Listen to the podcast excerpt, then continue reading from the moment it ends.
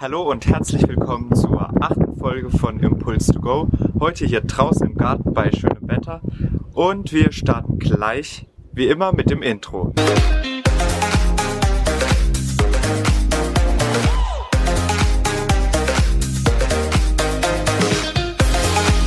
Der Wochenspruch für die kommende Woche steht in Johannes Kapitel 12, Vers 24 und lautet, Wenn das Weizenkorn nicht in die Erde fällt und er stirbt, bleibt es allein. Wenn es aber erstirbt, bringt es viel Frucht. In Zeiten der Corona-Krise kennen wir wohl alle die Angst vor dem, was da noch so kommt. Wir wissen nicht genau, was da auf uns zukommt, womit wir rechnen müssen und wie sich die Situation verändern wird. Täglich gibt es neue Nachrichten, neue Zahlen, Anordnungen und Verhaltensregeln, die wir beachten sollen. In der Krisensituation, in der wir uns befinden, sind wir als Einzelne hilflos.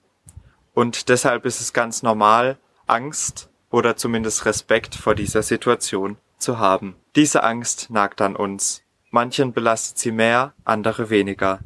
Doch sie ist auf jeden Fall da und wir können nicht vor ihr entkommen. Auch Jesus kennt diese Angst, die uns gerade beschäftigt. Und auch er hat sie erlebt. Er war eben ein Mensch wie jede und jeder andere auch. Er hatte ebenso Angst vor dem, was da so kommt, wie wir. Kurz vor seinem Tod musste er leiden. Unter Spott, Folter und Todesangst. Er sollte all das Leid der Welt tragen. Erst nachdem er eine lange, schwere, dunkle Zeit durchgemacht hat, kam die Auferstehung ähnlich wie das Licht am Ende eines Tunnels. Jesus wusste in dieser schweren Zeit genau, dass er sich nicht von seiner Angst leiten lassen sollte. Kurz vor seinem Tod sagte er den Wochenspruch zu seinen Jüngern. Wenn das Weizenkorn nicht in die Erde fällt und er stirbt, bleibt es allein. Wenn es aber erstirbt, bringt es viel Frucht. Jesus ist das Weizenkorn, das in die Erde fällt und stirbt. Wenn Jesus all das Leiden nicht durchmachen würde, wäre er allein. Er würde sein Leben bewahren, aber keiner könnte das ewige Leben haben. Wenn Jesus aber stirbt, das Weizenkorn also in die Erde fällt, bringt es viel Frucht, viel neue lebendige Körner.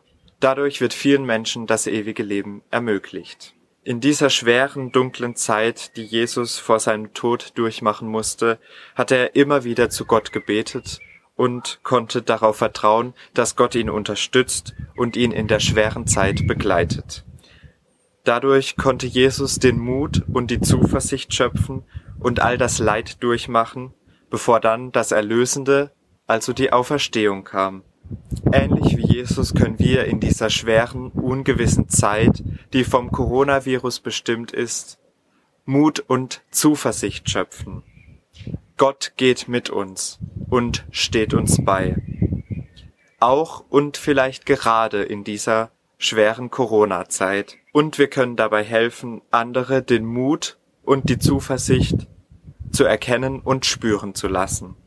Wir können versuchen, andere mit der Ausgeglichenheit für diese Situation anzustecken. Außerdem können wir versuchen, andere Körner, also Menschen, zu unterstützen und ihnen Beistand zu leisten, ihnen helfen, neben all dem Stress, der Krise und der Angst auch Zuversicht und Mut zu sehen und wir können anderen Menschen zeigen, wie wichtig sie uns sind und dass wir uns für ihren Gesundheitszustand interessieren, dass wir für sie da sind, sie uns am Herzen liegen und sie uns wichtig sind. Social Distancing ist gerade der Trendbegriff schlechthin.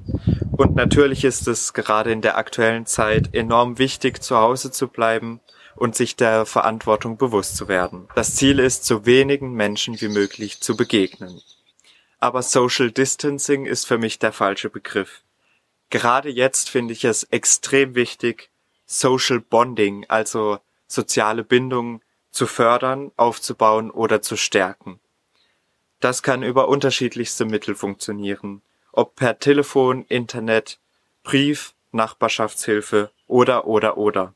Jetzt hat man mal wieder die Chance, sich bei den Menschen zu melden, die einem wichtig sind, die einem am Herzen liegen, zu denen aber durch all den Alltagsstress die Verbindung abgebrochen ist. In dieser Zeit ist meiner Meinung nach Social Bonding anstelle von Social Distancing gefragt. Versucht's doch mal die nächste Woche mit Mut, Zuversicht und Social Bonding. Gerne könnt ihr mir schreiben, wie ihr die Situation gerade wahrnehmt, was euch beschäftigt und wie es euch so geht. Euch eine schöne Woche und bis zum nächsten Mal.